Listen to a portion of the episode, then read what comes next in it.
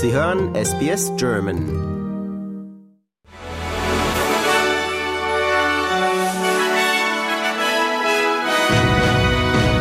Sie hören den SBS German News Flash an diesem Dienstag, den 7. November. Mein Name ist Daniel Georgakos. Laut Premierminister Anthony Albanese seien die Gespräche mit dem chinesischen Staatschef Xi Jinping in Peking sehr erfolgreich verlaufen.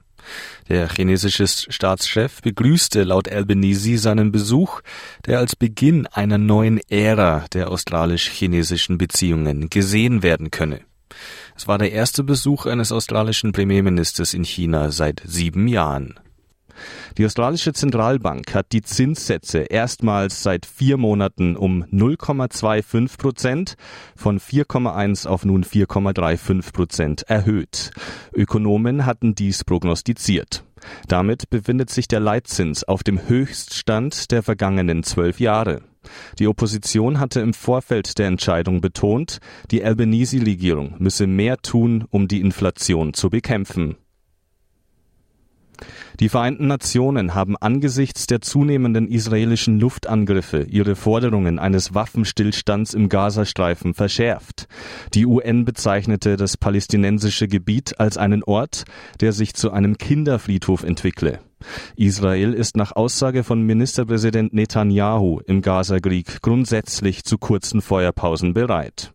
Nach Angaben des Hamas-Gesundheitsministeriums habe die Zahl der Todesopfer in der Region 10.000 überschritten. Unter den Todesopfern seien mehr als 4.100 Kinder.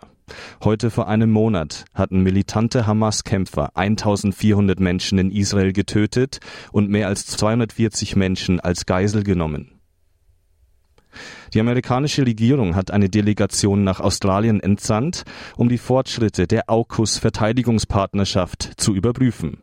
Der AUKUS-Dreierpakt zwischen Australien, den Vereinigten Staaten und Großbritannien ist das größte Verteidigungsprojekt in der australischen Geschichte und wird als Antwort auf Chinas wachsende Macht im Indopazifik gesehen. Die Gemeinde der viktorianischen Stadt Dalesford hat heute an die fünf Menschen gedacht, die am Wochenende bei dem tödlichen Unfall ums Leben kamen, bei dem ein Auto in den Biergarten eines Pubs gerast war. Der Fahrer des Autos soll heute von der Polizei befragt werden.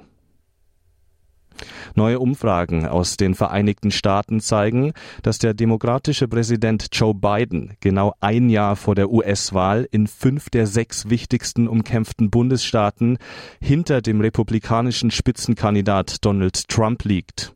Trump führt in Arizona, Georgia, Michigan, Nevada und Pennsylvania. Biden liegt aktuell nur in Wisconsin vorne.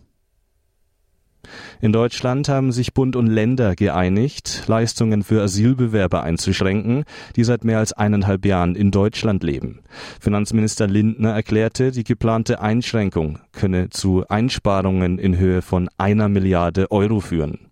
Durch diese Maßnahme werde auch die Anziehungskraft des deutschen Sozialstaats reduziert, so Lindner.